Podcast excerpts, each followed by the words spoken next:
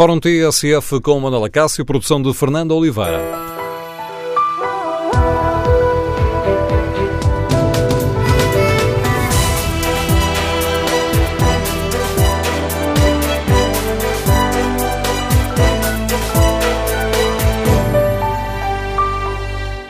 Bom dia, no Fórum TSF de hoje queremos ouvir a sua opinião sobre a polémica em torno do governador do Banco de Portugal, Carlos Costa deve ser afastado, como defende o Bloco de Esquerda e o Partido Comunista, ou tem todas as condições para cumprir o mandato, como defende Pedro Passos Coelho? E o Presidente da República deve intervir no braço de ferro entre o Governo e o Banco de Portugal? Queremos ouvir a sua opinião. O número de telefone do Fórum é o 808-202-173. 808-202-173. A reportagem da SIC, feita pelo jornalista Pedro Coelho, sobre o colapso do BES, fizeram aumentar as críticas sobre o comportamento do Banco de Portugal, liderado por eh, Carlos Costa. O ataque acentua-se em duas frentes. Por um lado, temos os lesados do BES, que se preparam para avançar para Tribunal. Por outro lado, as críticas do Bloco e do Partido Comunista que subiram de tom.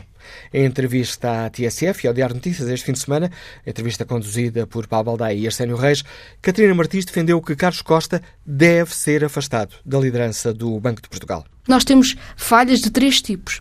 Falhas que permitiram a pessoas serem enganadas aos balcões do BES, falhas que permitiram um banco continuar a ser gerido por quem não tinha condições para o gerir, e falhas na prestação de informação no Comissão E perante tudo isso, qual é a posição do Bloco de Esquerda? O que nós achamos é que o Governo, mas como disse, isso, isso é algo que, deve ser, que tem de ser o Governo a fazer por lei, o Governo deve iniciar um processo com base em falha grave. Mas o Primeiro-Ministro, ainda nas últimas horas, eu vou dizer a palavra devagarinha, disse que o Governador de Portugal era inamovível. A lei explica que é complicado, mas não é impossível que a fundamentação para substituir um governador do, do Banco de Portugal tem de ser falha grave. E eu pergunto-me quantas falhas graves é que precisamos mais para iniciar um processo que nos parece essencial para proteger o país. Posição crítica da líder do Bloco de Esquerda. Ontem à tarde, o líder do Partido Comunista Português, Jónimo de Sousa, também apontou um dedo acusador a Carlos Costa. Há aí um facto que alguns descobriram agora e que o PCP afirmou desde há muito. O atual governador do Banco de Portugal não tem condições para exercer as funções. O PCP tinha razão quando se opôs à sua recondução pelo anterior governo PSD-CDS e tem razão quando afirma que é preciso recuperar a soberania e a capacidade de decisão nacional, porque até para resolver este problema o país está condicionado ao Banco Central Europeu. As críticas de Jónimo Sousa e do lado do Partido Socialista também existem uma posição muito crítica. O líder parlamentar Carlos César começou por afirmar que o Partido Socialista estava a refletir sobre se Carlos Costa tinha ou não condições para continuar à frente do Banco de Portugal, porque houve falhas muito significativas na supervisão e quem está à frente dessas falhas é o Governador do Banco de Portugal, disse Carlos César. Mas uh, sexta-feira, o Primeiro-Ministro António Costa uh, recordou que Carlos Costa tem um estatuto de inamovibilidade e afirmou que aquilo que compete ao atual governo é trabalhar com o Banco de Portugal de uma forma leal e construtiva. Ora, com todos estes dados em cima da mesa, queremos ouvir a sua opinião sobre esta polémica uh, em torno do, banco, do Governador do Banco de Portugal. Carlos Costa deve ou não ser afastado do cargo, como defendem Bloco de Esquerda e o Partido Comunista? Ou, pelo contrário, considera que o Governador do Banco de Portugal tem condições para cumprir o mandato, como em este fim de semana afirmou o líder do PSD, Passos Coelho? O número de telefone do Fórum é 808-202-173. 808-202-173. E o Presidente da República deve intervir no braço de ferro entre o Governo e Carlos Costa, como ontem defendeu uh, Marcos Mendes? É esta a pergunta também que está na página da TSF na internet, no inquérito que fazemos aos nossos ouvintes. Os primeiros resultados apontam num sentido claro. 67% dos ouvintes consideram que sim, Marcelo Rebelo de Sousa deveria intervir neste braço de ferro entre o Governo e Carlos Costa. Queremos ouvir a sua opinião. Pode participar no debate online escrevendo a sua opinião no Facebook da TSF ou na página da TSF na internet. Para participar de viva voz, pode inscrever-se para o número de telefone 808-202-173, 808-202-173. 173. Basta que se inscreva, depois somos nós que ligamos para si quando chegar a hora de participar no debate que hoje aqui fazemos e que iniciamos com o contributo do professor uh, João Duque. Bom dia, Sr. Professor, bem-vindo ao Fórum TSF. Como é que olha para esta uh, situação, uh, este apertar das críticas sobre o governador do, do Banco de Portugal? Bom dia, Manuela Cássio, bom dia ao Fórum. Muito obrigado pela vossa atenção. Hum, acho que isto está muito associado a questões políticas. O Ministro das Finanças esteve muito em foco durante um tempo e depois uh, há dois momentos importantes que têm, estão relacionados uh, que tiram o foco da atenção do Ministro das Finanças e eu acho que isto faz parte de uma estratégia de antes ao ataque que à defesa, portanto, eu leio um bocadinho assim. O, o, o lugar de governador do Banco uh, Central não é eh, facilmente posto em causa. E é por isso que é muito desconfortável, acho eu, para o governo exonerar o governador, eh, preferindo claramente mostrar um desconforto constante e sucessivo, porque isto não é uma conversa recente, nós de vez em quando voltamos ao problema, e portanto era muito preferível para o governo que fosse o governador a apresentar a sua demissão. Porque não é fácil encontrarmos, até em termos recentes, noutros países, um movimento semelhante de uma exoneração. Eu fiz uma pesquisa no Google e encontrei, nos anos mais recentes, casos como Trindade e Tobago, Nigéria, Barbados, Venezuela, Angola. Bom, e, portanto, vemos que não são países com democracias estáveis, muito menos integrados num Banco Central Europeu. Portanto, é, é, não é fácil encontrar-se história que permita, com alguma uh, ligeireza, avançar-se por este caminho. E o professor João Duque vê nas, nas palavras dos, da esquerda, nomeadamente Carlos César, líder parlamentar do Partido Socialista, uma tentativa de, de ver se Carlos Costa sai pelo, pelo próprio pé? Sim, claramente. Mas Carlos Costa eh, mostra uma resiliência e uma capacidade de encaixe absolutamente notáveis. E também acho que o Partido Socialista deve ser coerente nas suas palavras.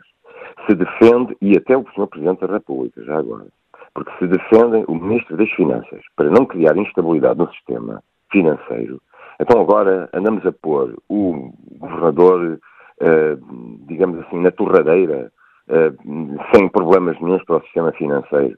Portanto, eu acho que se deve ter algum cuidado, porque das duas uma, ou há um problema grave, e isso devia ser uh, identificado e até o Sr. Primeiro-Ministro devia identificar o problema e dizer que há aqui um problema grave, vamos substituir, mesmo pondo em causa o sistema financeiro, é preferível limpar o sistema financeiro mudando o governador do que uh, mantê-lo no cargo. Ou não há, e portanto, se não há, acho que devemos tirar então o senhor governador do centro da fogueira política se queremos manter uma coerência de argumentação que é não pomos o Sr. Ministro das Finanças em causa por causa do, do sistema financeiro, também não pomos o Governador, que é uma peça absolutamente chave. Portanto, acho que devemos ter aqui algum cuidado. Porque, a, a, para mim, a acusação que se pode fazer a Carlos Costa, no sentido, é, está no âmbito da supervisão, porque não está no âmbito da política monetária, nem na execução das, uh, do quantitative easing, não está em causa esse, esse aspecto, está em aspecto da supervisão e supervisão particularmente uma instituição que é o Banco Espírito Santo, que veio agora levantar-se o problema. E, portanto, nesse caso do, do, da supervisão do Banco Espírito Santo, aquilo que se pode acusar Carlos Costa é de uma complacência grande com um banco que parecia ser um banco de regime, que suportava e que tinha uma relação muito, muito próxima com o APT e os negócios da PT e um governo do Partido Socialista. Portanto, eh, de alguma maneira, eh, eu acho que Carlos Costa até foi demasiado, aparentemente, eh, complacente com essa, com essa situação. De qualquer das formas, o próprio Banco de Portugal emitiu um comunicado dizendo que a, o relatório que o BPI fez apenas veio dar algum, algum conforto àquilo que estava a ser preparado no Banco de Portugal, era uma supervisão aprofundada da instituição em causa que era o BES. Portanto, a, a pergunta é muito simples. O senhor Primeiro-Ministro e o senhor Presidente da República concordam ou não usar o argumento usado para a defesa do Ministro das Finanças para o Governador ou não. E que se entendam todos. A reportagem da, da SIC não trouxe dados novos para este, para este debate, professor João Duque, em sua opinião? Aparentemente para nós trouxe, mas o Banco de Portugal explicou que não trouxe. Aliás, que esse relatório até já teria sido entregue na, na Assembleia da República. Portanto, haveria então conhecimento até político do relatório. Uh, o, portanto, a história, tal como é apresentada no programa da SIC, é uma história interessante que nos faz levantar aos nossos olhos uma leitura. A leitura que o Banco de Portugal faz do relatório e da forma como o recebeu é diferente porque no seu uh, comunicado diz, bom, este relatório foi recebido, mas nós já estávamos a preparar uma ação de uh, análise é, particularmente exigente aos grupos uh, económicos devedores. Portanto, e apenas diz que bom, este relatório apenas veio dar suporte àquilo que era o nosso trabalho que estávamos a preparar. Portanto, é uma leitura diferente, é uma leitura feita de fora. Qual é a verdade, não sei, porque eu não tenho a capacidade de ter estado, porque nem estive no Banco de Portugal. Apenas achei muito interessante a reportagem porque nos vem contar uma história que é, é uma visão da história, não é a história total, porque a história tem sempre muitos, muitas facetas. Os jornais dão-nos conta, aliás, hoje o Jornal de Negócios uh, dá-nos conta logo na primeira página de que uh, Carlos Costa, permitem-me aqui a expressão, aguenta-se no cargo por uh, pressão do Banco Central Europeu e do Fundo Monetário Internacional, que fiscalizam a independência do Banco de Portugal.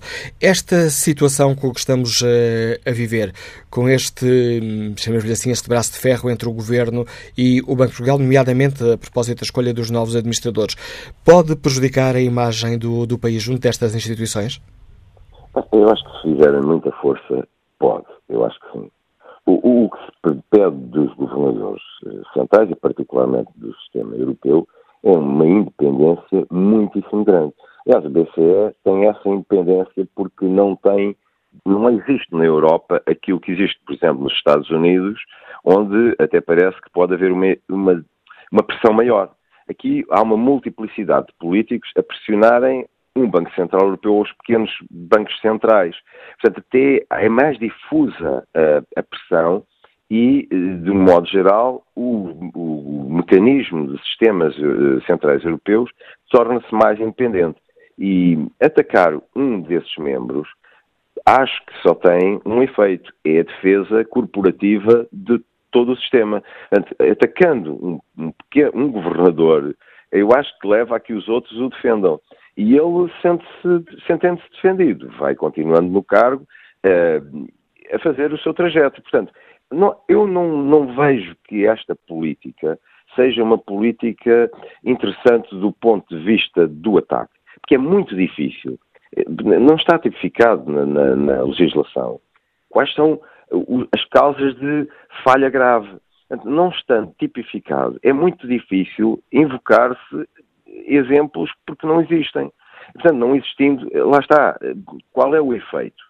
O efeito parece-me ser um bocadinho negativo. Para que em Portugal há um bocadinho esta tendência, e este governo foi muito agressivo na sua entrada, a não deixar completar os mandatos. Eu acho que as pessoas devem ser, quando nomeadas para um mandato, devem ser, tanto quanto possível, garantido que se possa fazer a avaliação do mandato por inteiro. Bom, Carlos Costa uh, devia chegar ao fim do seu mandato e depois substituído. Porque não, não, não, eh, eu não gosto, não acho que não seja, não é forma de gerir. Ou então acerta-se que todos os mandatos são mandatos políticos, as instituições não são independentes e têm o seu ciclo associado ao governo, que é o que acontece com os secretários de Estado e uh, cargos de nomeação política. Acaba o ciclo político, sai tudo, não há queixa nenhuma, porque o ciclo político da instituição é o ciclo político do governo. Professor João Duque, agradeço por nos ter ajudado a refletir sobre esta questão, a análise do uh, professor catedrático do Instituto Superior de Economia e Gestão e comentador do programa A Vida do Dinheiro, programa da TSF e do Dinheiro Vivo.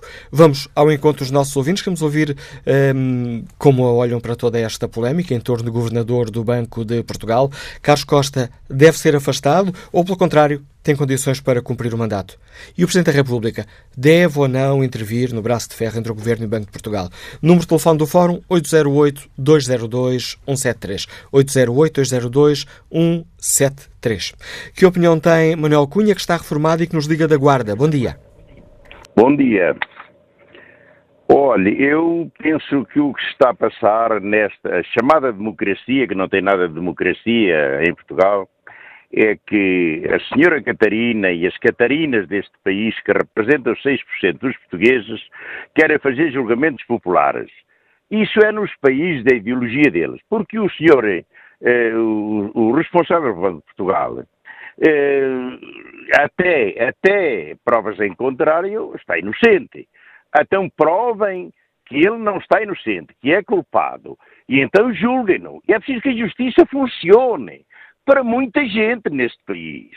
Uh, porque se for já condenado na praça pública é um bocadinho chato. E a senhora Catarina, que representa meia dúzia de portugueses, quer se impor aos 90% do resto. Chama-se isto a democracia. Portanto, no meu entender, o Presidente do Banco de Portugal deve manter-se até haver provas de que o homem foi de facto maléfico para o país. E se é, tem que ser julgado. Tem que responder por isso, porque por causa da impunidade de muita gente é que este país anda assim. Ele tem obrigação de responder pelos seus atos. Agora, enquanto não for provado que ele foi de facto maléfico para o país, deve manter-se. Não é fazer a vontade à senhora Catarina que está a impor. Mas isto a culpa é do senhor Primeiro-Ministro, porque para o ser dá a voz à senhora Catarina. E há comunicação social, que perde tempo com essa senhora, que dá direito de antena constantemente, e esquece a classe, a classe média deste país, que é a coluna vertebral, que está asfixiada e não tem voz. É só. Obrigado. A voz de Manuel Cunha, reformado nos Liga da Guarda, na abertura deste Fórum TSF. Passo a palavra ao empresário Mário Amaral, que está em viagem. Bom dia. Estou sim, bom dia. Bom dia, Mário Amaral. Estamos a ouvi-lo. É, é assim, bom dia ao Fórum e bom dia ao Manela Castro. É assim, eh, primeiro, eu, eh, gostava de fazer uma pergunta. Os, os vossos comentadores, comprei, é para, é para fazer comentários técnicos ou políticos? Então passou 90% do comentário dele a criticar o PS não sei que propósito, sinceramente, ou seja, quase que arranjou todas as desculpas para, ou seja, para desculpar aí, como é que chama o Presidente do Banco de Portugal, ainda não sei porquê. Acho que ele, primeiro devia assumir a posição dele política, ver se quer contra esse governo. Assumia, depois nós já sabemos o que é que ele ia dizer. Ia Mas ficou clara a opinião do professor João Duque e qual é a sua opinião, Mário Amaral? Mas eu não acabei, eu. Eu por isso é que eu lhe estou a perguntar qual é a sua opinião sobre a questão não, que hoje debatemos. A minha opinião é a seguinte, eu acho que o, o, o governador de Portugal não deve ser, não deve ser demitido deve ser responsabilizado por aquilo que anda a fazer, pelos atos dele, que ele é uma pessoa, mas é muito bem remunerado. Para o dinheiro que ele ganha para, e para o prejuízo que está a dar ao país, acho que não é só ele, ele e todos, todas as pessoas estão nas posições que... Não, não nunca, nunca disse isso. Devia assumir a responsabilidade, devia-se abrir um processo no Ministério Público, com as provas que já, que já existem, e, e sinceramente, acho que não não é, muito, não é muito difícil ter a responsabilidade. Agora, a minha opinião é que não deve ser demitido, deve ser, deve ser julgado e deve ter dado direito mas se defender, é só isso. Então, um bom dia. Tá e obrigado pela sua participação neste debate, Mário Amaral. Olha aqui a página da TSF Internet, ver como está o inquérito. Perguntamos aos nossos ouvintes se, tal como propôs ontem Marcos Mendes, o Presidente da República, deve intervir no braço de ferro entre o Governo e Carlos Costa. Ora, a vantagem do sim está a aumentar 72% dos ouvintes que já uh, responderam a este inquérito consideram que Marcelo Rebelo de Sousa devia intervir. Bom dia, Paulo Baldaia. Vamos à análise política do diretor do Diário Notícia e comentador de política nacional da TSF. Comecemos por esta questão. Marcelo Rebelo de Sousa devia vir a terreno intervir nesta, nesta polémica? Eu acho que não, nesta, ne, pelo menos nesta fase não. Uh, se obviamente se arrastar este ambiente de guerrilha entre a maioria parlamentar de esquerda e o, governador do Banco de Portugal, uh, se ela não parar ou uh, não der o passo seguinte, que que é como pede parte da esquerda, a abertura de um processo por falha grave ao governador do Banco de Portugal, então não, não é que o Presidente da República não deve estar a pôr mais mais lenha na fogueira, fazendo comentários públicos sobre a matéria, deve, obviamente, falar com o Governo para haver uma solução para parar este ambiente de guerrilha, mas não é necessário que o Presidente da República tenha que fazer declarações públicas, também ele entrar neste debate documentário, espera-se que o Presidente da República, sabendo a importância que tem a estabilidade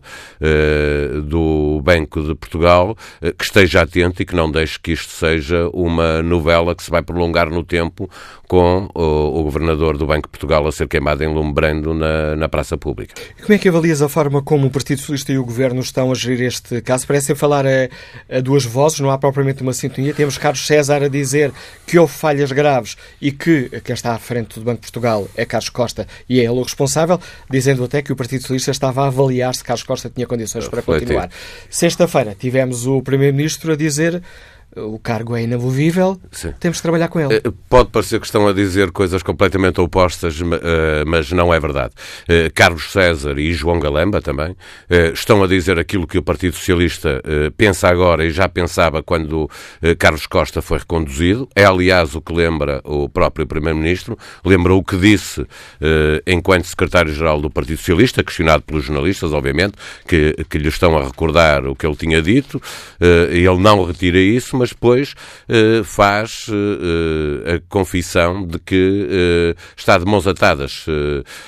por isso eu escrevo hoje no Diário de Notícias um, um texto cujo título é Sem o, o, apoio europeu, sem a proteção europeia, Carlos Costa já estaria na rua. e digo isso pela, pela, razão de que há uma maioria parlamentar de esquerda que é bastante consensual no desejo desejo que tem de substituir Carlos Costa eh, como governador do, do Banco de Portugal. E havendo, depois desta reportagem da SIC, eh, do ponto de vista político, eh, matéria acrescida para pôr em causa o lugar do governador do Banco de Portugal, aquilo a que nós estamos a assistir é uma pressão muito grande eh, sobre Carlos Costa, sabendo todos os intervenientes que a uh, possibilidade de, ou a probabilidade uh, de retirar Carlos Costa do cargo de governador do Banco de Portugal é praticamente nula. Esta hum, tem sido a expressão que tem sido uh, muito utilizada pela imprensa, este braço de ferro entre o governo e o governador do Banco de Portugal, nomeadamente agora numa altura em que estamos em que está em curso um processo de escolha de, de novos administradores, com Carlos Costa a propor nomes que o governo recusa e a, e a exigir outras, outras escolhas. Pode fazer parte de uma estratégia para ver se Carlos Costa bate com a porta? Uh, acho muito difícil que ele o faça. Quem conhece Carlos Costa sabe que uh, é, é, bastante resiliente, não, não se deixará uh, abater. Obviamente que vai apostar em, em, em conseguir completar a sua administração de acordo com aquilo que o governo lhe pede também, porque, porque tem essa essa obrigação, o governador Carlos Costa. Eh, ele já resistiu a muita coisa eh, do ponto de vista político eh, e não será alguém que bata com a porta por causa daquilo que está a acontecer. Dizer que ele tem uma dificuldade de, de defesa. As regras que existem no sistema internacional, no sistema financeiro, as regras que existem para um governador do Banco de Portugal, aquilo que ele pode ou não pode dizer em sua própria defesa, comprometem a sua, sua defesa.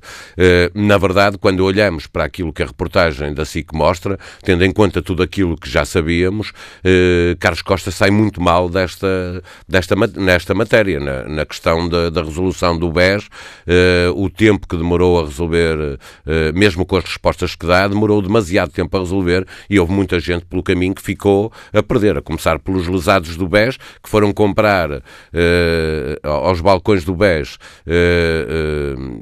produtos que claramente eh, já dava para perceber na altura em que eles foram lançados eh, que havia razões para eh, exigir muito mais por parte do, do Banco Espírito Santo. Estando muito mal na fotografia, Carlos Costa, ele tem do lado dele, obviamente, aquilo que o João Duque referia, e com razão, a defesa que todo o sistema fará do. porque é uma defesa corporativa, porque são a pôr em causa o governador do Banco Portugal eh, põe em causa, de certa maneira, a independência de cada um dos governadores dos bancos centrais e do próprio Banco Central Europeu. Daí que eh, eh, António Costa tenha dito o que disse. Eh, António Costa não disse que achava muito bem que Carlos Costa lá continuasse. O que António Costa nos disse foi, vou traduzir como traduzi hoje na, no texto no, no Diário de Notícias, se não houvesse a proteção europeia, Carlos Costa já estava na rua. Que remédio? Tem que ficar é assim, no Banco de Portugal. Uh, tem que ficar no Banco de Portugal, é o que diz uh, Carlos Costa, é o que diz António Costa sobre Carlos Costa, tentando, julgo eu, ele próprio fechar esta polémica que não é benéfica, obviamente, para o Banco de Portugal, mas não é benéfica para o governo português também, quando é olhado pelas instituições europeias, a começar pelo Banco Central Europeu. Sendo que, tal como tu escreves no, editor, no, no artigo de opinião que hoje assinas no Diário de Notícias, o título é Sem a Proteção Europeia, Carlos Costa estava na rua. Uma das ironias desta história é que Carlos Costa pode ter uh, tomado essa decisão tarde, mas foi o primeiro a dizer não. Pois, uh, essa é, é, é mesmo uma ironia. Uh, eu, eu não estou com isto a desculpar os erros que Carlos Costa cometeu enquanto governador do Banco de Portugal e acho que cometeu vários erros. Mas, na verdade, num tempo em, como lembrava uh, Helder Bataglia, num, num, num processo judicial, num tempo em que não se dizia não ao Dr. Ricardo Salgado, Carlos Costa foi o primeiro a dizer não a Ricardo Salgado nesta matéria. E, portanto, nós podemos criticar criticar Carlos Costa eh, por eh, ter agido tarde e a más horas. Não o podemos criticar eh, por não ter eh, feito frente eh, a, eh, ao homem que era mais poderoso, conhecido como o dono disto tudo naquela altura. e, portanto, eu acho que a crítica, quando quando de, certa maneira também vai para aí de alguém que foi uh, uh, conivente com aquilo que estava a passar, acho que é muito injusto uh, dizer isso sobre Carlos Costa, porque claramente ele foi o primeiro a dizer não ao Dr. Ricardo Salgado. A análise de Paulo Baldeia, diretor do Diário Notícias, comentador de política nacional da TSF. Vamos ouvir a opinião dos nossos ouvintes sobre esta polémica. Que opinião tem Graça Miranda, que está aposentada e que nos escuta no Porto? Bom dia. Bom dia. Olha, já desde já agradeci a oportunidade que me dão para poder falar e expor o problema e, eh, e falando corretamente, honestamente, com a minha simplicidade, que não tenho palavras que, para, para apresentar que isto é tão complicado, porque eu acho que a culpa não é de ninguém, a culpa é do dinheiro. Porque o dinheiro não fala, o dinheiro não diz onde está, quem é que o levou, para onde é que foi, é que o roubou, que o termo é roubaram o dinheiro das pessoas, ele não teve pernas para andar, e é lamentável que andamos aqui todos a empurrar uns contra os outros. Isto só prova a dignidade desses intelectuais que não são nada, nada, nada. Porque seja A, seja o B, seja o C, a mim não me diz respeito. Diz-me sim que isto revolta, porque as pessoas puseram lá aquilo que era deles, não era que era de ninguém, que era deles, e esse dinheiro desapareceu. Onde é que ele está? No meu bolso não está, mas no bolso de alguém ele está. Isso é que era bom fazermos essa reflexão e pensarmos, hoje eles, amanhã nós. Eu estou solidária com estas pessoas que ficaram sem o dinheiro deles. Muito obrigado, bom dia e bem-aja. Opinião de Graça Miranda, que nos liga do Porto. Que opinião tem o empresário Pedro Salbani, que está na Maia? Bom dia. Muito bom dia. Eu acho que vários ouvintes já tocaram na cerne da questão. Isto não tem a ver se o governador deve ser despedido ou não deve ser despedido, exonerado ou não exonerado, mas sim responsabilizado. Enquanto nós não responsabilizarmos as pessoas que ocupam cargos políticos ou cargos de relevância no país, eh, vamos andar sempre a mesma história. Vamos exonerar o governador de Portugal para quê? Para dar uma reforma choruda, metê-lo no Banco Central Europeu, em algum cargo? Acho que não é esse o caminho. E tal como a mesma coisa para os deputados se o governador realmente estiver isento de culpas nessa situação, os deputados que levantarem falsos testemunhos devem ser responsabilizados, com sanções, com, com impedimentos de, de novas eleições. Agora, responsabilidade. Se não atribuirmos responsabilidade aos erros, às questões que acontecem no nosso país, não iremos nunca evoluir. Andaremos sempre nestas trocas e baldocas políticas e interesses políticos de quem quer e quem não quer estar lá no poleiro. Obrigado, muito bom dia. Opinião de Pedro eh, Salbani. Vamos agora ao encontro de Dina Monteiro, está reformada e escuta-nos na Marinha Grande. Bom dia. Bom dia. Olha, eu vou sintetizar o mais possível. Primeiro, acho que se deve proceder averiguações realistas e concretas e não fubadas. Depois, se houver culpado ou culpados do assunto, esses indivíduos devem fazer, devem, deve ser feito e aplicado o que merecem. Terceiro, acho que é preciso saber se temos ou não condições para fazer uma coisa dessas em Portugal, se depois não vem a União Europeia dizer que não, nós só andamos aqui a perder tempo. Portanto, sintetizando, procurar e tentar aplicar aquilo que for possível de fazer, porque assim não. Muito obrigado. Agradeço o seu contributo, Dina Monteiro. E que opinião sobre esta polémica tem José Carvalhinho, que é consultor financeiro e que está neste momento em viagem? Bom dia. Bom dia, Manuela Cássio. Bom dia ao Fórum. Eu devo dizer que hoje o Fórum começou muito mal. E começou muito mal devido à intervenção do professor João Duque. O professor João Duque, recordo, foi um homem que deu uma, uma um doutoramento honoris causa ao doutor Ricardo Salgado. E quando nós estamos aqui a falar de falha de, de, de, de, supervisão grave sobre o grupo. José Carvalho, peço desculpa, José Carvalho está a referir-se ao uh, doutoramento honoris causa dado pelo Instituto Superior de Economia e Gestão. Exatamente, e em que, em que o Dr. João Duque fez um discurso altamente elogioso ao Dr. Ricardo Salgado. E, portanto, daqui se vê a forma pouco isenta como esse senhor comenta as coisas e tudo o que tem a ver com o Grupo Espírito Santo. E, relativamente ao tema que nos traz mais concretamente, Obviamente, perante aquilo que nós sabíamos já e que a reportagem da SIC trouxe ao conhecimento geral, obviamente que o Sr. Governador do Banco de Portugal não tem qualquer tipo de condição de continuar. Ele próprio devia ter essa consciência. E a mesma independência que ele advoga, advoga agora para se manter no cargo, devia tê-lo invocado para atuar prontamente e rapidamente na altura em que era necessário. Na altura, em maio, quando soube efetivamente da situação do Grupo Espírito Santo e, mais, e, depois em setembro, quando foi pedido e recomendado que retirasse a idoneidade à administração do Banco Espírito Santo. Portanto, não me venham agora a dizer que opa, ele sabia, mas coitadinho, até, atuou, até foi o primeiro a atuar. Mas a mesma independência que ele exige agora, devia ter atuado era na altura.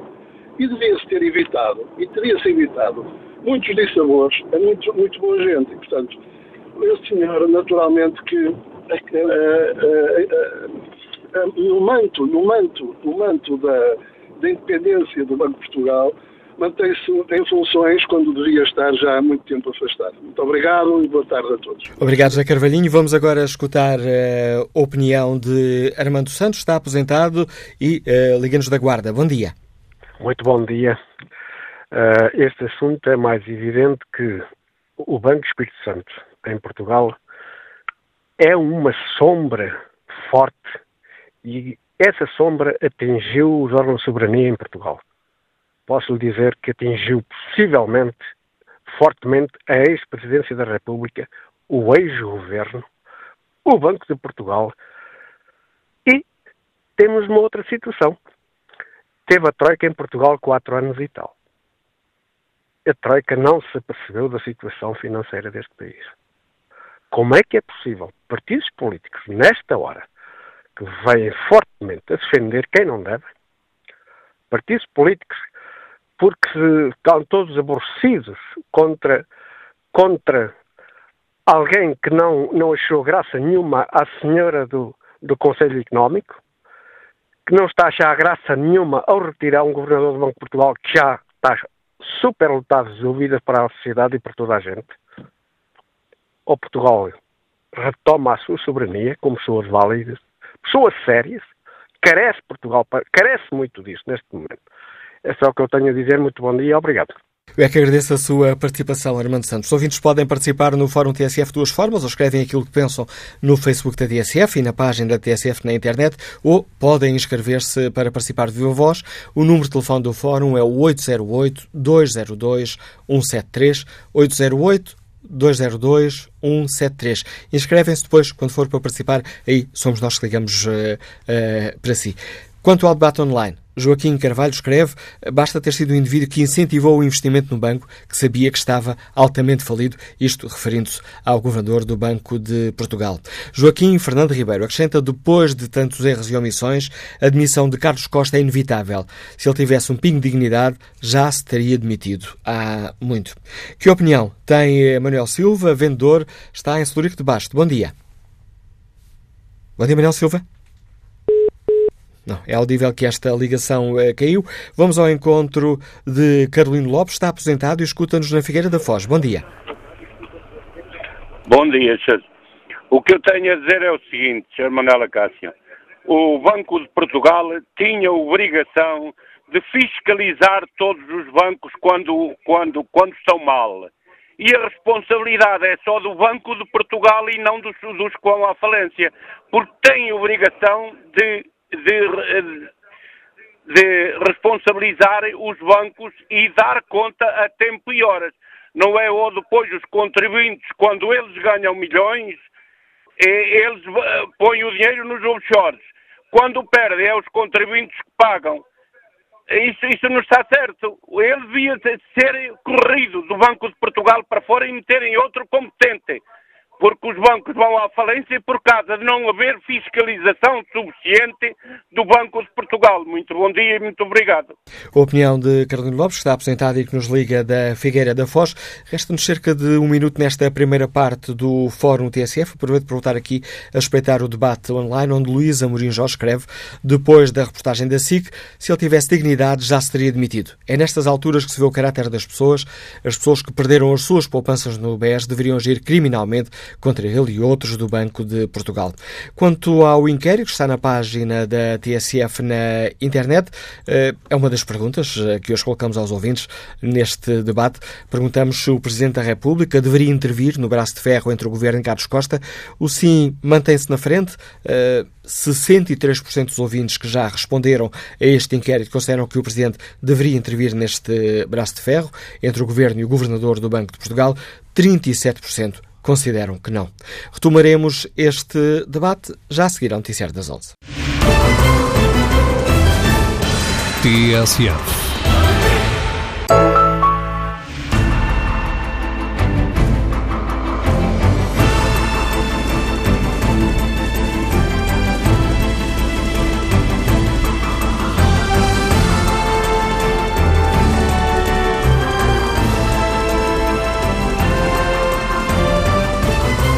Tudo o que se passa, passa na TSF. E o passa de seguida é a segunda hora do Fórum TSF, produção de Fernando Oliveira, edição de Manuela Cássio.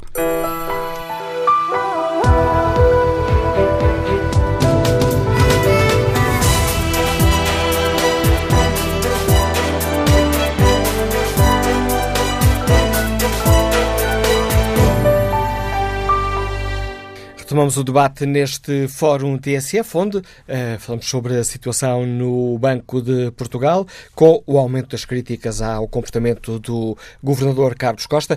E notícia avançada um, agora mesmo pelo Semanário Expresso, Carlos Costa pediu ao Parlamento para ser ouvido, uh, para se defender daquilo que conseguem ser acusações uh, distorcidas. Segundo avança o site do Expresso, o Governador do Banco de Portugal enviou hoje uma carta à Teresa Leal Coelho a dizer que está disponível para ir a uma comissão parlamentar repor a verdade e prestar esclarecimentos sobre a reportagem da SIC Assalto ao uh, Castelo. Retomamos o debate com o contributo do André Macedo, um, subdiretor da, diretor adjunto da, da RTP, uh, eh, jornalista especializado em questões uh, económicas. Bom dia, André Macedo. Começo por te pedir um primeiro comentário a esta decisão de Carlos Costa. Faz bem o governador em pedir para ser ouvido no Parlamento?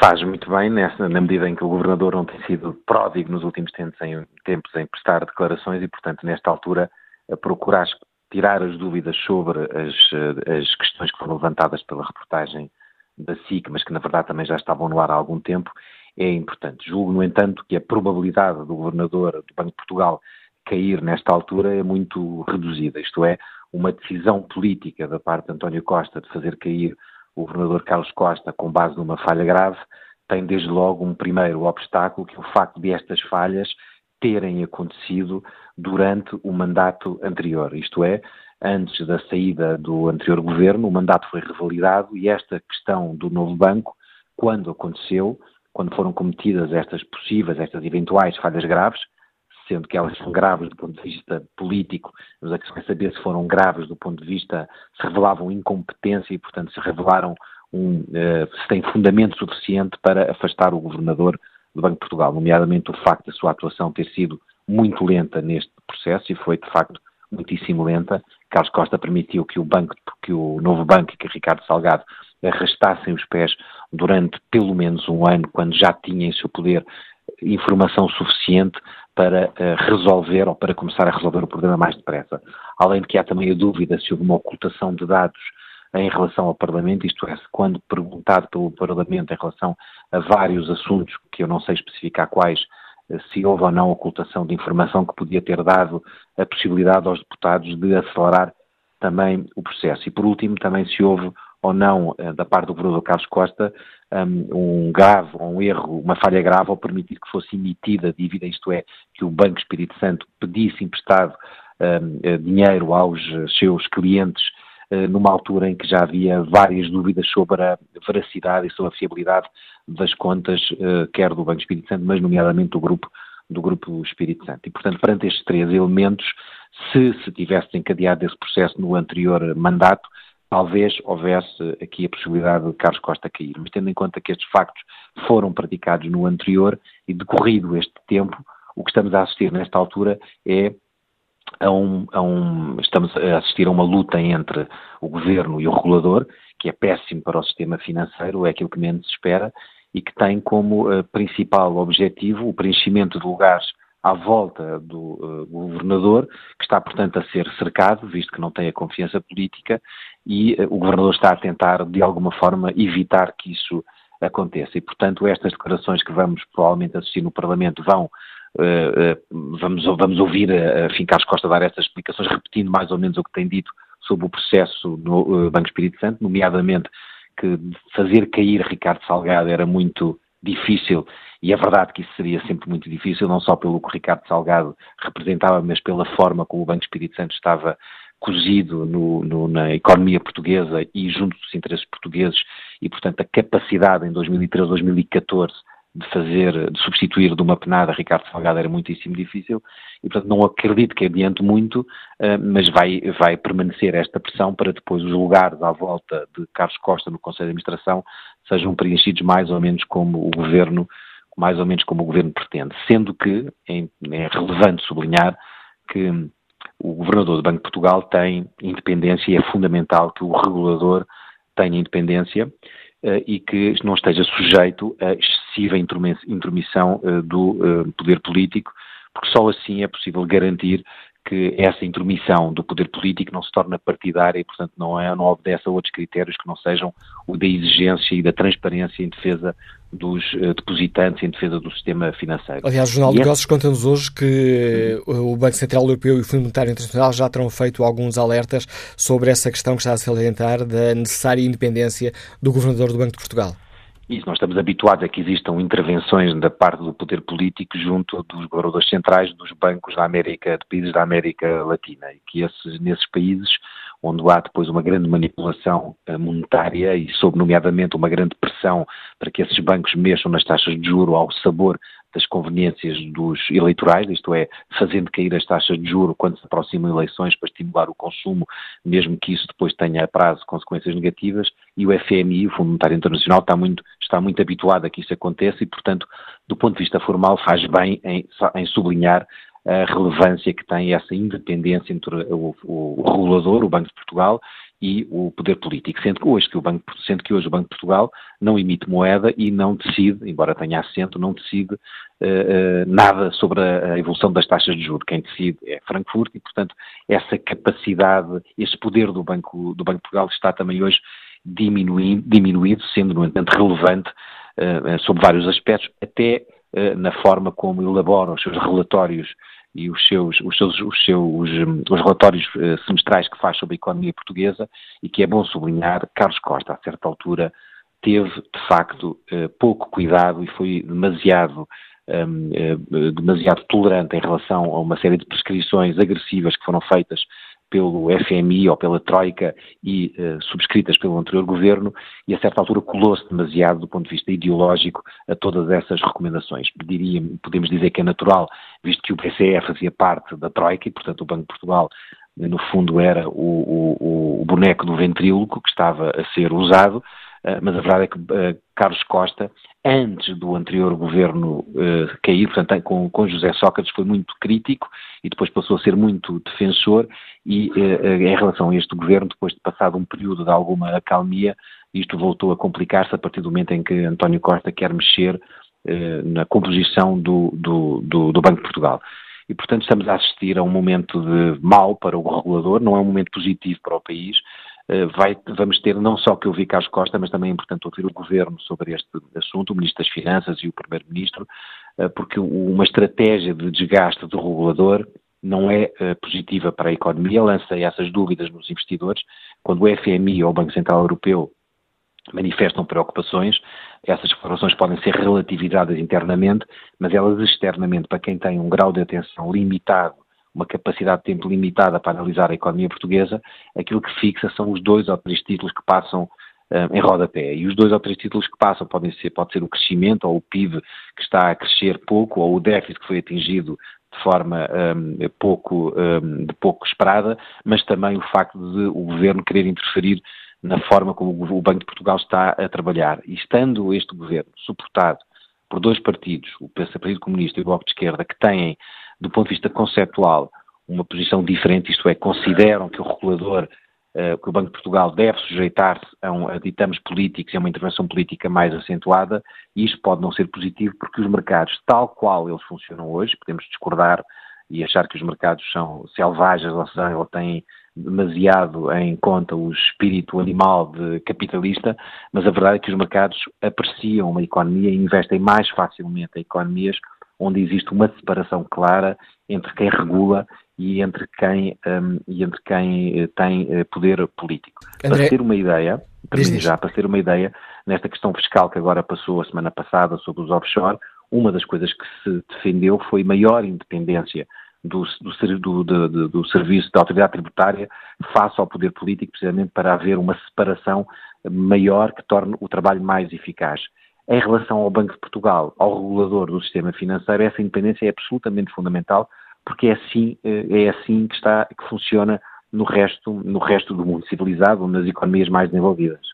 Uh, Deixa-me pedir a tua ajuda para nos aqui a perceber uh, uh, um palavrão que se tem falado muito nas últimas, nos últimos dias, e há pouco até me enganei a dizer a palavra, inamovibilidade. Ou seja, basicamente, não se poder demitir o governador do, do Banco de, de, Portugal.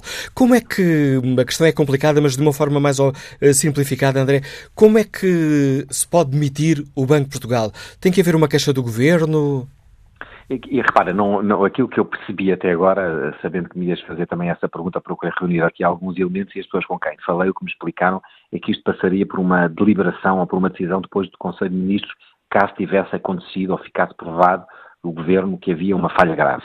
Agora, eu, nestas questões, eh, como te disse, há um, um guarda-chuva há um guarda-chuva que protege o governador do Banco de Portugal e esse guarda-chuva é o Banco Central europeu. E, portanto, essa decisão política do governo tem duas limitações à partida. Uma é, eh, aliás, três, uma é aquela que referi há pouco, o facto destes factos, a questão destes factos terem acontecido no anterior mandato e, portanto, do ponto de vista temporal, esse, esse processo já devia ter sido desencadeado e, portanto, se não foi, não se entende porque seria agora, visto que essas questões levantadas pela SIC não são absolutamente novas, estão verbalizadas de forma diferente, acrescentam algumas novidades, mas do ponto de vista substantivo não trazem propriamente nada que nos faça duvidar mais do comportamento do Banco de Portugal do que já duvidávamos anteriormente.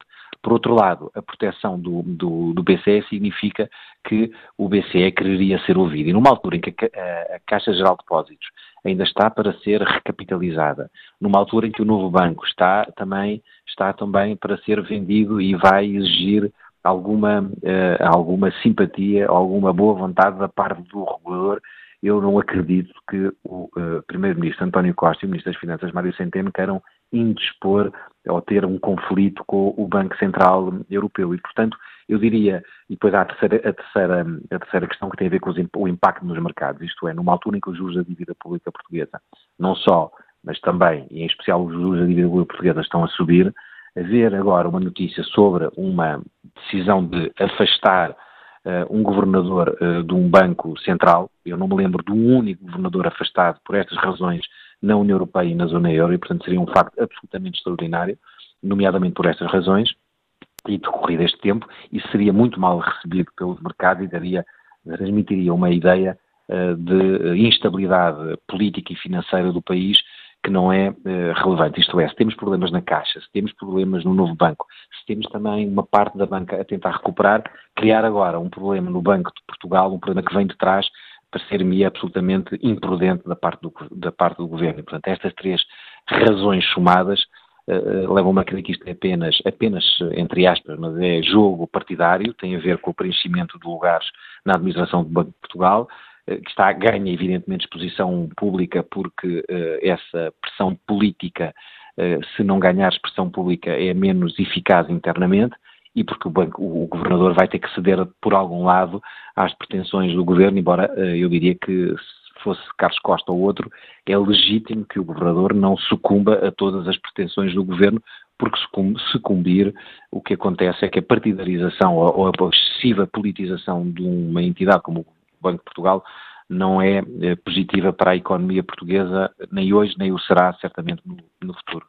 Obrigado, André Macedo, por nos ajudares a refletir sobre esta questão. André Macedo é diretor adjunto da RTP, uh, especialista em questões de economia, deixando-nos aqui mais dados para o debate que hoje fazemos e para o qual convido agora o profissional de saúde Francisco Ribeiro, que nos escuta no Seixal. Bom dia, Francisco Ribeiro. Bom dia, Manuel Cássio. Uh, bom dia ao Fórum. Estão-me a ouvir bem? Uh, estamos a ouvi-lo bem. Pronto. Uh, olha, isto é muito interessante agora quererem correr com o Dr. Carlos Costa do, do Banco de Portugal. Uh, honestamente, a semelhança de alguns ouvintes, eu acho que já vai tarde. Acho que, que isto devia ter sido feito tudo na altura em que o, o Banco Espírito Santo caiu. Mas, uh, para mim, há dois atores políticos muito mais responsáveis pela situação dos lesados do BES do que propriamente o Governador do Banco de Portugal que é o então Presidente, uh, professor Aníbal Cavaco Silva, e o então Primeiro-Ministro, Dr. Pedro Passos Coelho. Porque eu recordo-me bastante bem que, na altura uh, em que o BES caiu, uns dias antes, eu penso que deve ter sido uma quinta-feira, estes dois senhores vieram à televisão assegurar aos portugueses que tudo estava bem com o Banco Espírito Santo e menos de 48 horas depois, se não estou em erro, a CMVM suspende a transação de ações do Banco Espírito Santo e na, no primeiro dia útil seguinte, portanto, foi segunda-feira, o banco cai. A notícia arrasou completamente todas as pessoas que tinham dado as suas poupanças, tudo, este banco. Portanto, responsabilidade, não, não, não, acho que o importante, a semelhança do que nós disse, não é despedir o, o Dr. Carlos Costa ou levá-lo a admitir-se, mas responsabilizá-lo financeiramente. Porque se ele sabia, o primeiro de tudo é provar as coisas, porque se ele sabia que o Banco Santo estava a passar por dificuldades, se ele sabia que o Banco Santo tinha problemas de liquidez, se ele sabia que havia uma série de problemas internos na administração do Banco Espírito Santo, se o Dr. Pedro Passos Coelho sabia dessas, dessas situações também, e o professor Aníbal Cabaco Silva, então, mais que o Dr. Ricardo Salgado, o professor Ricardo Salgado limitou-se a tentar puxar a brasa à sua sardinha, estes três senhores têm de ser responsabilizados financeiramente e as indenizações aos lesados do BES têm de partir do bolso deles e também do bolso do Dr. Ricardo Salgado, porque não faz sentido que uma pessoa que, à frente de um banco, permite que haja milhões pessoa, eh, de euros em, em pessoas lesadas, seja, por exemplo, a receber uma reforma de 70 mil euros em casa é paga com os impostos de todos nós. O professor Aníbal Cavaco Silva, neste momento, vive num mosteiro ou num convento, não tenho a certeza, como acho que tem direito de ser um ex-presidente da República, mas é pago pelos nossos impostos. Não é, uma questão, não é uma questão de viver, é o gabinete que é atribuído a todos os ex-presidentes da República. Mas são questões que, então, os nossos impostos servem para quê? Então, o Banco de Portugal serve para quê? Então, os reguladores servem para quê? Porque os reguladores, a verdade é que nada fazem. E como disse um ouvinte, não é admitir o Dr. Carlos Costa e metê-lo num lugar no Banco Central Europeu, como aconteceu ao, salvo erro, ao Dr. Vitor Constâncio. Foi na altura do BPM, se não estou em erro. Era governador na altura, saiu e foi para o Banco Central Europeu.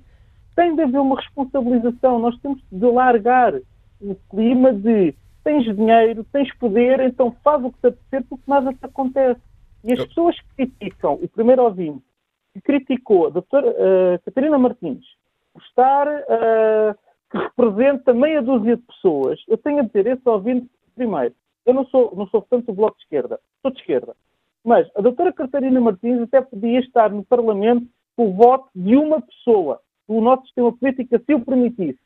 A voz dela era importante. Nós não podemos cair no extremo que o antigo presidente, Sr. Aníbal Cavaco Silva, caiu quando, em declarações ao país, praticamente excluiu da situação, de qualquer solução governativa dois partidos políticos só porque eles estão na, sua, na posição política oposta à dele. Isto não é uma democracia, isto é tentar impor um autoritarismo. E obrigado, é... Francisco Ribeiro, pelo seu contributo para o debate que hoje aqui fazemos em torno desta questão do Banco de Portugal. Próximo eh, convidado do Fórum TSF, Luís Vieira, que integra a direção da Associação de Defesa dos Clientes eh, Bancários. Bom dia, Luís Vieira, bem-vindo ao Fórum eh, TSF, a associação que admite avançar para tribunal, isto na sequência das revelações feitas pela reportagem do Pedro Coelho na SIC. Correto. Bom dia ao Fórum, antes de mais. Efetivamente, o que as notícias, hum, ou por outra, a informação da reportagem da SIC veio trazer a lume foi a confirmação de algumas informações e eh, indícios que já tínhamos e que durante vários meses já tínhamos alertado para o facto, que é um conhecimento muito profundo, muito atempado eh, do Banco de Portugal, de, de, várias entidades dentro do Banco de Portugal e outras entidades para além do Banco de Portugal, que havia problemas no Grupo Espírito Santo, no Banco Espírito Santo e que eh, esses problemas deveriam ser acautelados. Ou por outra, se tivessem sido acautelados atempadamente, muito do mis-selling que tinha sido feito, ou seja, venda de produtos adequado aos pequenos aforradores e pequenos eh, eh, eh investidores, eh, imigrantes e outros, eh, não teria acontecido e eh, se atempadamente também o Banco de Portugal tivesse tomado medidas de proibição dessa mesma venda, não teria acontecido o que aconteceu, que culminou com a resolução no dia 3 de agosto.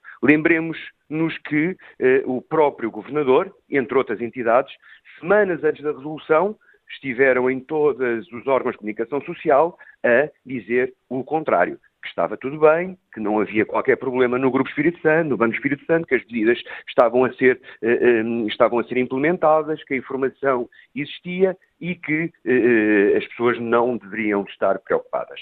Um, e o que estes documentos revelam, ou, ou seja, confirmam que havia muita informação no Banco de Portugal, nos seus técnicos, havia muita informação desde o relatório que o BPI tinha feito chegar a mostrar quase um ano antes da resolução que o Banco Espírito Santo estava tecnicamente falido, Lembremos também das informações que foram uh, levadas para o Banco de Portugal por parte do Pedro Queiroz Pereira em relação, reforçando a mesma situação, que o Grupo Espírito Santo estava falido e que havia uh, uh, um desvio de, de, de, cerca de 6 mil milhões nas contas do grupo, etc, etc, etc. Não é? As notícias vieram até confirmar isto, essa é que é a nova informação para nós, que até a nível das autoridades regulatórias, como foi o caso da do Dubai e eventualmente de outras sucursais exteriores, já tinham informado o Banco de Portugal e tinham perguntado ao Banco de Portugal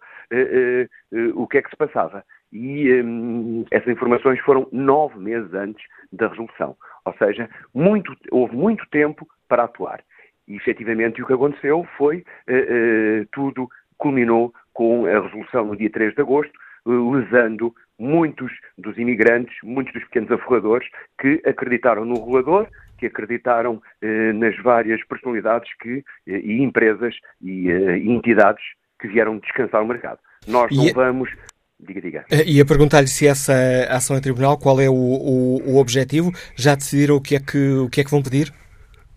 Efetivamente, eh, estamos a, a discutir com os nossos assessores jurídicos todo o fundamento, todos os fundamentos dessa mesma ação, mas não vai ser exclusivo, era isso que eu ia acrescentar há pouco, eh, não vai ser exclusivo do Banco de Portugal. Nós, neste momento, estamos eh, efetivamente a, a, trabalhar no sentido de eh, acionar também judicialmente outras entidades e, e, eventualmente, algumas personalidades que contribuíram para que esta desinformação, em que esta eh, negligência ou omissão nas informações que tinham sobre o Grupo Espírito Santo e o BES, eh, eh, nada fizeram. Ou seja, só a título de exemplo, e porque não queremos neste momento revelar, posso lhe dizer, por exemplo, as várias empresas que fizeram as auditorias do Grupo Espírito Santo, ou das empresas do Grupo Espírito Santo e do Banco Espírito Santo ao longo de anos. Então, tal e qual como a, como a anterior uh, ouvinte uh, disse, uh, o que é que as pessoas tiveram a fazer? Se o Banco de Portugal não atua, não inspeciona, e se essas entidades também, nesse caso privadas, as auditoras, foram, de certa maneira, não atendendo a que os elementos, ou por outra, os elementos que foram passando para o mercado, era que estava tudo ok, tudo bem, o que é que tiveram a fazer, efetivamente? Entre essas entidades ou personalidades poderá estar tendo em conta as críticas que são feitas à intervenção do antigo Presidente da República, Cavaco Silva, neste processo, que tem sido acusado de ter, eh, ter dito que estava tudo bem no Banco Espírito Santo. Um, a Associação admite apresentar também queixa do antigo Presidente da República? Repare, eu acho que foi transversal uh, às entidades políticas, não é? Houve, uh, de certa maneira, entre junho e julho, maio, junho hum, de 2014, ou seja, um, dois meses anteriores à resolução, praticamente todas as entidades e os organismos oficiais e, e, todas as entidades públicas ou, ou políticas vieram dizer isso vieram dizer que a informação, mas todas elas bebiam a informação no Banco de Portugal. Não é? Era o Banco de Portugal, que de certa maneira servia de conforto para uma série de entidades, informando que uh, a situação do Grupo Espírito Santo e, e do BES estava calculada e que, de certa maneira, as pessoas não precisavam de se preocupar. Uh, e o que viemos a verificar no dia uh, 3 de agosto de 2014 é que tudo o que foi, o tinha sido dito, ainda algumas semanas antes, não se verificou, não é?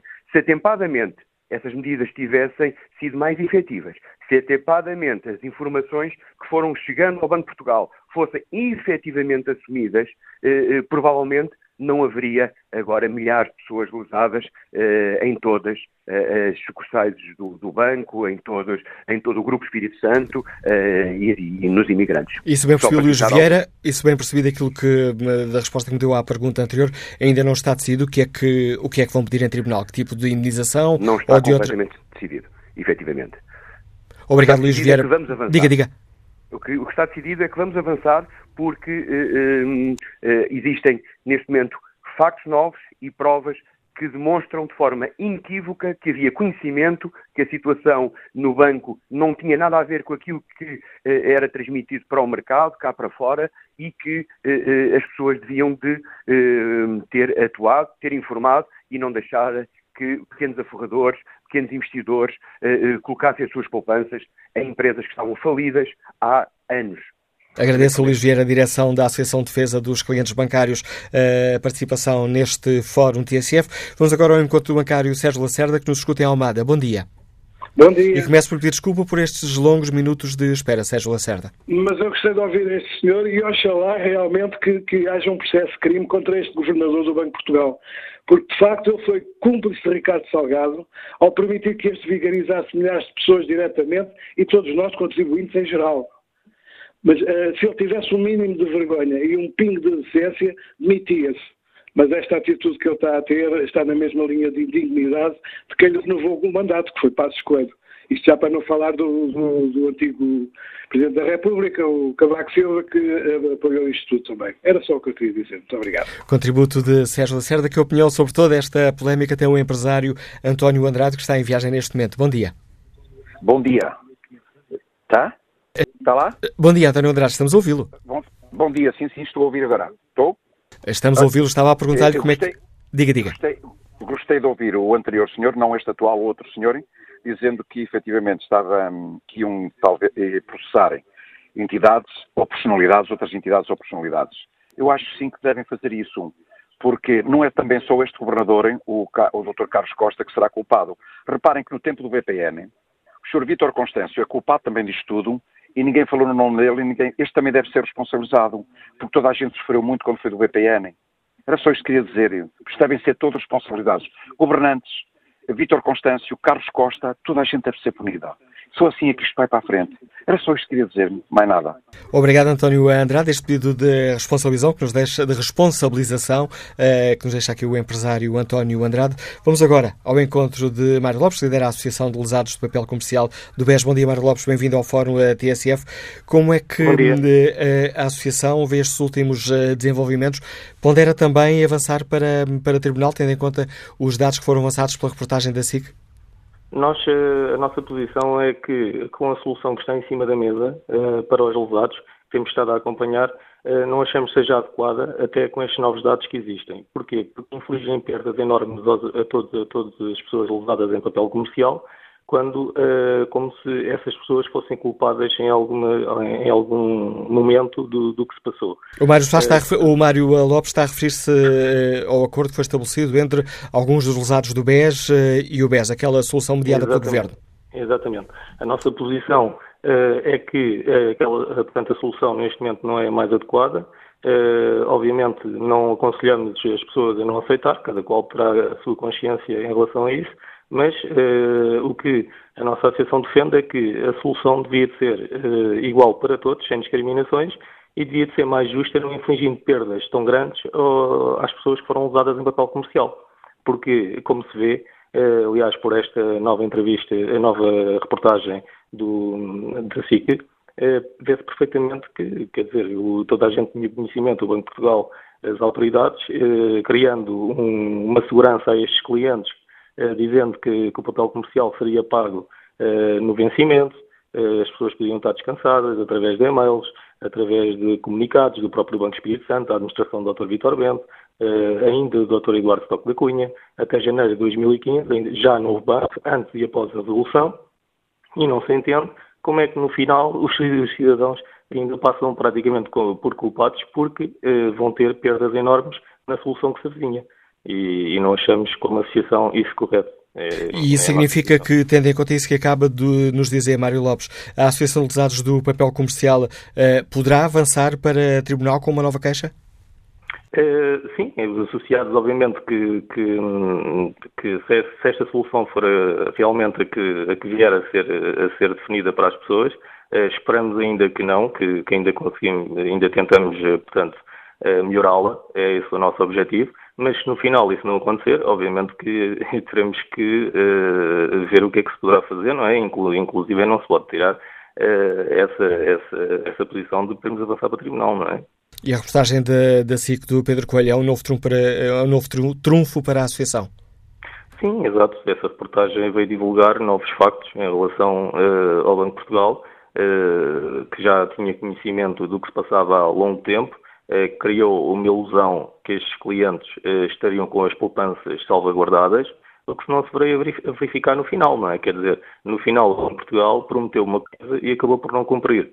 Eh, somos levados, de certa forma, também do Banco Portugal, não é? Numa autoridade que deve ser responsável, por, quer dizer, tem responsabilidades de regulação e de dar essa, essa segurança ou não aos, aos depositantes, não é? é? É uma autoridade em que as pessoas devem confiar e nós confiamos e por isso ficamos nesta situação.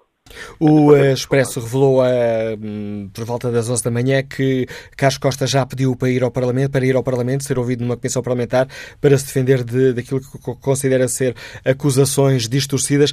Com que expectativa é que o Mário Lopes encara esta ida de Carlos Costa ao Parlamento? Penso que o, o Governador do Banco de Portugal, uh, obviamente que, que irá se defender, não é, de, destas situações, mas o que nós verificamos aqui é o seguinte, é que existem e-mails do Banco de Portugal, existem gestores que nos disseram pessoalmente que as nossas poupanças estavam seguras. Nós somos cidadãos normais, eh, portanto, que, de, que, confiaram no sistema financeiro. E eu penso que isto é, é, é, mais claro não pode ser, quer dizer, eh, eu acho que não há muita explicação aqui a dar, porque é assim, eh, as pessoas confiaram no regulador. Ora, se confiaram no regulador, devem ter direito àquilo que é seu. Nós somos todos contribuintes, não é? Temos cá o nosso dinheiro, pagamos cá os nossos impostos. Não é correto uh, mandarem as pessoas para o tribunal para resolver uma situação em que realmente o regulador não, não, não se precaveu em relação a estas pessoas ou não fez aquilo que tinha cumprido, que se comprometeu a cumprir com estas pessoas. Portanto, eu acho que, uh, dessa forma, acho que é óbvio que estas pessoas deveriam ser ressarcidas Uh, uh, portanto, do, do, seu, do, seu, do seu dinheiro, não é? das suas poupanças que, que, que, tiveram ao longo da vida. Não é? Temos que ver que muitas pessoas uh, levaram uma vida inteira para, para ter estas poupanças não é? no banco. Agradeço ao Presidente da Associação de Lesados de Papel Comercial do BES, Mário Lopes, o contributo que trouxe a este Fórum TSF. E que opinião tem Luís Albuquerque, que está desempregado neste momento e que nos liga de Alcabidez. Bom dia. Estou sim, bom dia. Bom dia, Luís Albuquerque. Ao, ao uh, Fórum também. Uh, eu, uh, de facto, trabalhei na, na, banca desde 1990 até 2012 e na área de, de, de, de moeda estrangeira, transferência, etc. O Banco de Portugal, desde que eu entrei, quando entrei no, no, no, no banco que também foi intervencionado e que já não existe neste momento, eu entrei lá, uh, era muito mais novo, como é lógico, e estava a haver uma fiscalização do Banco de Portugal. Nos anos seguintes, todos os anos, havia uma fiscalização desse mesmo banco, que é o regulador de todos os produtos financeiros e recebe todas as informações de sabe, transferências, etc., empréstimos. Todos nós estamos lá, quem tenha dívidas, responsabilidades, etc., todos nós temos lá o nosso cadastro, entre aspas. Essas informações, de facto, se fossem bem utilizadas, poderiam uh, transmitir algo, algo muito mais positivo do que toda esta situação a que chegamos agora. A partir de um certo momento, uh, deixaram de haver essas tais, uh, essas tais inspeções à banca em geral, portanto, à banca em geral, que coincidiu com a entrada do uh, Vítor Constante. E esta, esta, para mim, é a grande realidade. E aquilo que eu queria transmitir, de facto, uh, era o seguinte. Porquê é que estamos apenas, sempre e mais focalizados no, no, neste atual governador do Banco de Portugal e não vamos um bocadinho também mais atrás e perguntar uma série de porquês e de omissões desde o Vítor Constâncio. Porque esse sim, para mim, é, é, é, a peça fundamental de tudo isto. Passaram cerca de quase 20 anos, onde foi um autêntico, enfim, eh, poderá, qualquer pessoa poderá ter o seu próprio adjetivo. Porque foi, de facto, eh, não houve nem fiscalização, nem o Banco de Portugal eh, via o que é que seja, nem via, de facto, as bulas dos produtos financeiros, porque muitas pessoas liam e só liam as taxas quer dizer, no fundo, não, não, a taxa só, porque o português não gosta de ler muito, portanto, então depois preocupa-se que os outros é que têm que, deveriam ter atuado, não foi ele que devia ter visto, que não era bem assim. Porque grande parte desses produtos é o que está lá. Grande parte dessas pessoas, desses lesados e, todo, e, e todos, não vão ter grandes hipóteses em ter, em, em ter é que seja, só se for por vontade política. E a vontade política também nunca existiu com o fisco. O fisco que recebe as mesmas informações praticamente do Banco de Portugal, também nunca fiscalizou muito, não é? Também nunca esteve interessado em ver para onde é que as transferências. Já há muitas décadas, décadas não, são duas décadas, que se fazem transferências para paraísos fiscais. Sempre se fizeram. Era muito fácil que um pequeno, um, um, pequeno forrador ou grandes aforradores pagassem ou não os impostos. Há um modelo que é próprio do IRS para, para, para a pessoa preencher diabolizar os offshores também não, não parece que seja uma boa, uma boa ideia, porque há ilhas e há países. Esta é a parte boa, né? Portanto, há, há partes muito más, claro. Mas se os governos centrais, nomeadamente com o Banco Central, o Governo Central, com o Fisco, a sua arma, o Fisco, se estivessem atentos a estas situações, seria fácil também cobrar os impostos.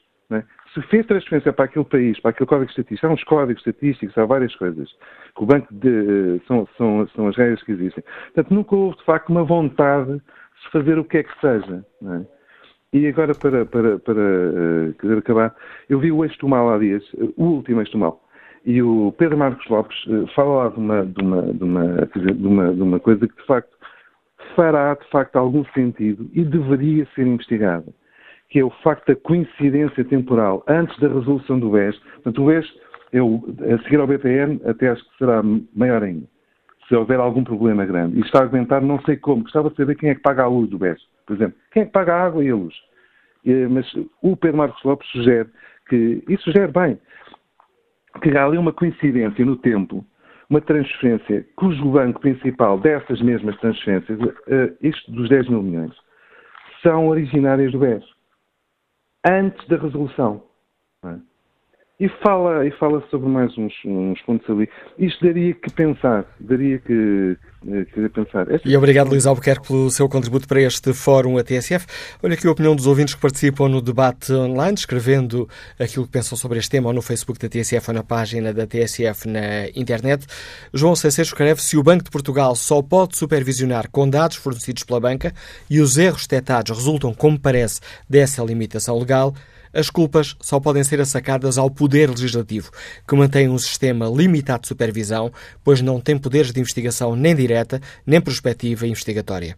Augusta Fonseca acrescenta que Carlos Costa deve cumprir o mandato, mas deve prestar contas certas. Deve ser investigado para sabermos todos nós porque foi assim que o ajudou ou pressionou a culpa não pode morrer solteira, escreve Augusta Fonseca. Vamos agora ao encontro do António Costa, diretor do jornal online ECO. António, bom dia, bem-vindo ao Fórum TSF. Como é que olhas para toda esta polémica nascida em torno do papel do governador do Banco de Portugal? Muito bom dia, Manuel, e muito bom dia aos nossos ouvintes. Eh, eu olho com muita preocupação. Vamos ver ponto prévio e quase declaração de interesses. Fui dos que criticou Pedro Passos Coelho por eh, convidar Carlos Costa para um novo mandato. Fui dos que criticou Carlos Costa por aceitar o convite de Pedro Passos Coelho e Maria Luísa Albuquerque para o novo mandato do Banco de Portugal. Acho que o que se passou no mandato anterior, e não apenas por responsabilidade do Banco de Portugal, mas pelo contexto global, e já lá vou a responsabilidade própria e específica do Banco de Portugal, mas pelo contexto que aconteceu no sistema financeiro português, eh, tornava necessário que o Banco de Portugal, eh, digamos, passasse para uma nova fase, abrisse um novo ciclo, e isso exigiria um novo governador, porque na verdade o Banco de Portugal tem força por si, mas está muito personalizado na figura do governador do Banco de Portugal. Pouca gente saberá, provavelmente, quem são hoje e quem eram à data dos acontecimentos, nomeadamente do BES, os administradores do Banco de Portugal. Mas toda a gente conhece a figura do governador. Tem um peso próprio e um peso específico, de tal forma relevante que a sua manutenção no cargo não eh, contribuía para uma confiança eh, no sistema da parte dos cidadãos em geral, dos, dos, das empresas e dos particulares, de quem se relaciona com a banca, no fundo, eh, no, no, no, dia a dia. Este é o quadro do fundo. E, e eu digo, eh, no quadro específico do Banco de Portugal e da atuação do governador, que, é que é fácil à distância, como que sabemos, dizer que poderia, uh, uh, digamos, ter feito muito mais. Eu acho que, obviamente, com os dados que temos hoje, também podemos dizer que, e eu, eu disse à data, e, e digamos que se, se, quiseres a reportagem de Pedro Coelho na SIC, vem de alguma maneira sistematizar, não traz nada de verdadeiramente novo, mas é importante para sistematizar e para dar coerência a um conjunto de factos que provavelmente para o comum dos cidadãos que não acompanha diariamente, para ser profissional, esta área, uh, uh, não tinha isso presente. E dá conta daqueles o, documentos que indicavam no Banco de Portugal que se calhar era boa ideia afastar Ricardo Salgado. Mas essa discussão já existia e quem acompanhou e quem quem for ler, por exemplo, as conclusões da Comissão de Inquérito BES, que aliás, cuja, cuja, cuja aprovação foi feita por maioria uh, entre o PSD e, e, e, e, o PS, também chega às mesmas conclusões. Portanto, eu diria que sistematiza e consolida o que, o que não retira nem importância, nem qualidade jornalística ao, trabalho que foi feito, que, que, que, que e muito. Mas permite perceber uma coisa. Carlos Costa tinha e teve um entendimento quanto a mim, absolutamente formalista dos seus poderes. Ele próprio já o, já o disse, quer na Comissão de Inquérito e agora, como acabavas de transmitir, eh, Carlos Costa eh, eh, disponibilizou-se eh, esta manhã a ir novamente ao Parlamento e dirá novamente isso, isto é, tinha indícios, mas não tinha provas para, para por, digamos, para uh, demitir, para, uh, se me permite a expressão, Ricardo Salgado, para lhe retirar o estatuto de idoneidade. Uh, Carlos Costa argumenta que nos casos em que havia pedidos de idoneidade, o Banco de Portugal não os concedeu, não permitindo que pessoas tomassem lugar em, em na, na, administração, mas creio que teve um, um, entendimento, de facto, demasiado formalista. No momento em que soube, e eu situo em novembro de 2013, quando ficou claro e quando o próprio governador diz, ficamos a saber que havia, eh, digamos, falsificação de contas na holding da, da, da, do, do, Grupo Espírito Santo no Luxemburgo e depois, posteriormente, quando, ao manter eh, eh, Ricardo Salgado, não foi capaz de fazer e, de, digamos, de garantir o que tinha prometido, nomeadamente a todos os clientes e a todos os investidores, que é uma separação entre uh, o, o, que era a área financeira do que era a área não financeira. Dito isto, e, essa história já está feita, já está feita desde a Comissão de Inquérito, como eu dizia, esta consolidação foi feita e, e eu creio que é para ser jornalístico o nosso trabalho e, e, parabéns ao Pedro Coelho pelo trabalho que fez, mas eh, é a consolidação de, de uma convicção e, de uma, de, um, de, uma, digamos, de um quadro que já existia.